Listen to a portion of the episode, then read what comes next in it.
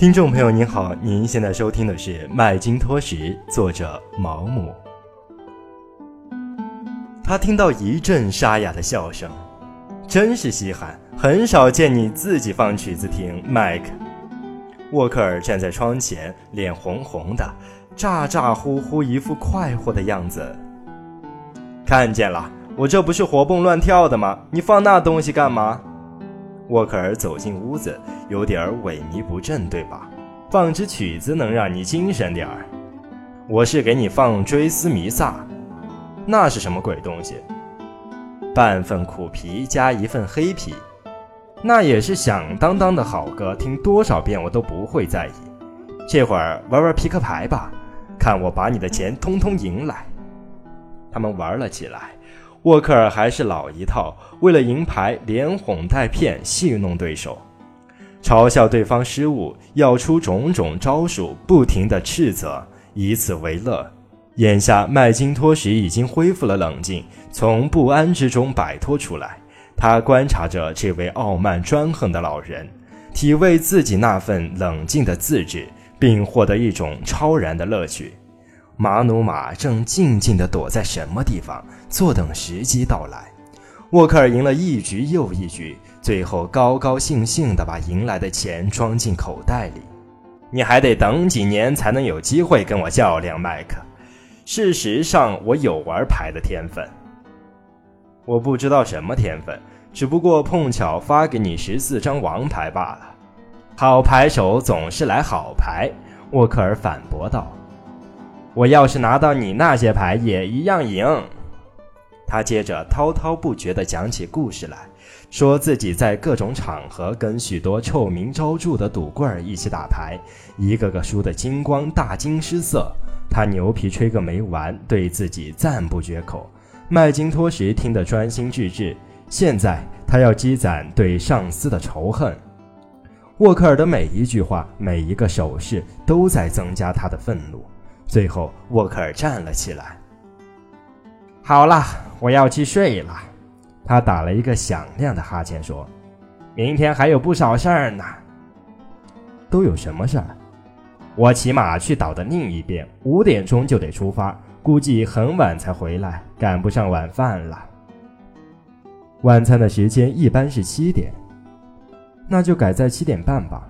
我看行。麦金托什看着他咳出烟斗里的烟灰，那股与生俱来的活力既原始又旺盛。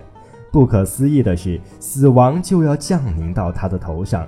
一丝丝淡淡的笑意在麦金托什那双冷静阴郁的眼睛里闪过。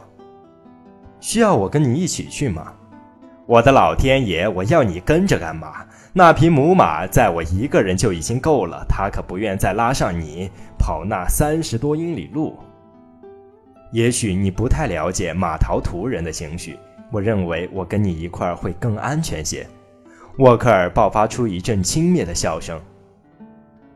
打起架来，你的确有大的用处，我可不是闻风就丧胆的人。此刻。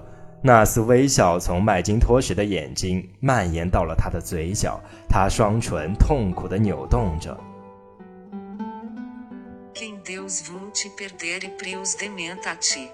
这是什么鬼话？沃克尔问。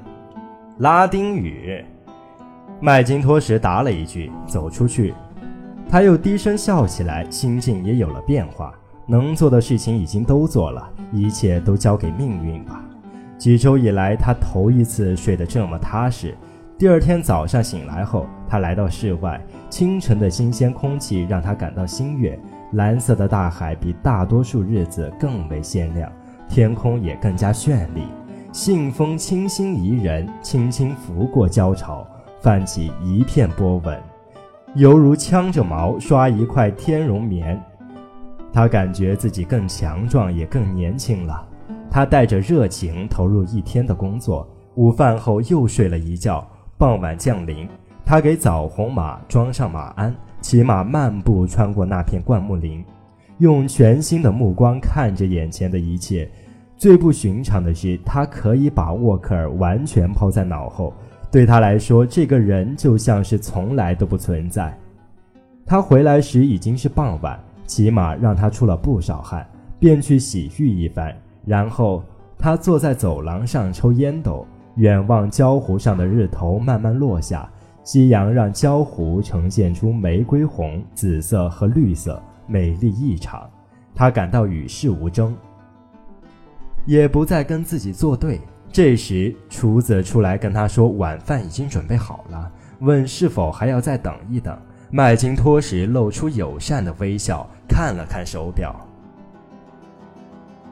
听众朋友您好，您现在收听的是《麦金托什》，作者毛姆。